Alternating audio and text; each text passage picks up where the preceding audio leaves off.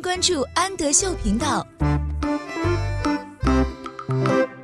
Hello，小朋友们，欢迎收听安德秀频道，我是安仔妈妈。今天我们一起要读的是廖彩杏绘本故事第一阶段的 Today is Monday。Today 是今天，Monday 是星期一。Today is Monday，今天是星期一。这是一本有关星期和食物的故事。最后一页最有意思，会有让大家意想不到的结果。Today is Monday，今天是星期一。Monday，string beans，星期一。String beans，豆角。星期一，豆角。Tuesday，Tuesday，星期二。星期二是什么食物呢？spaghetti，spaghetti 意大利面。Monday string beans，星期一豆角。Wednesday，Wednesday 是星期三。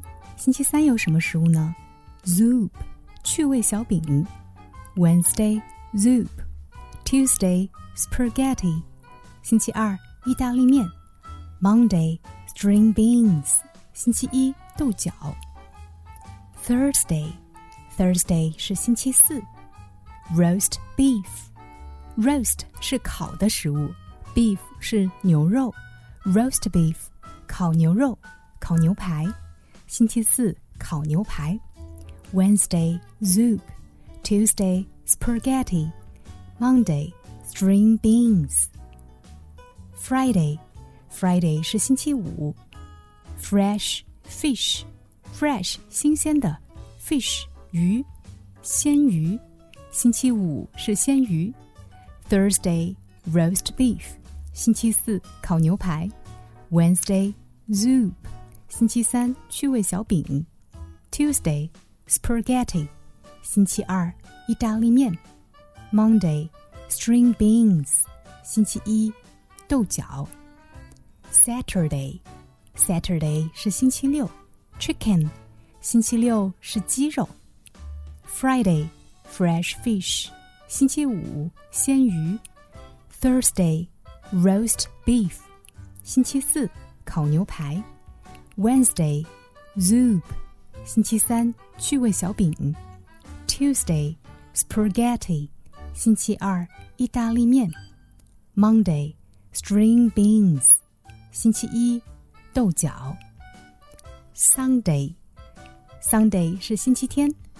ice cream， 冰淇淋。Saturday, chicken，星期六鸡肉。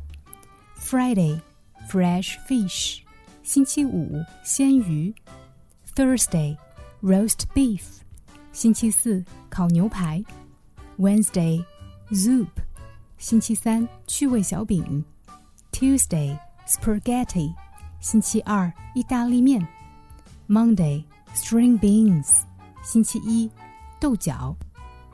All you hungry children, all 表示所有的，所有你们这些饿了的小朋友，come and eat it up。Come 表示都过来，eat it up，把它们吃光吧。Come and eat it up。我是安仔妈妈，请在微信公众号搜索“安德秀频道”。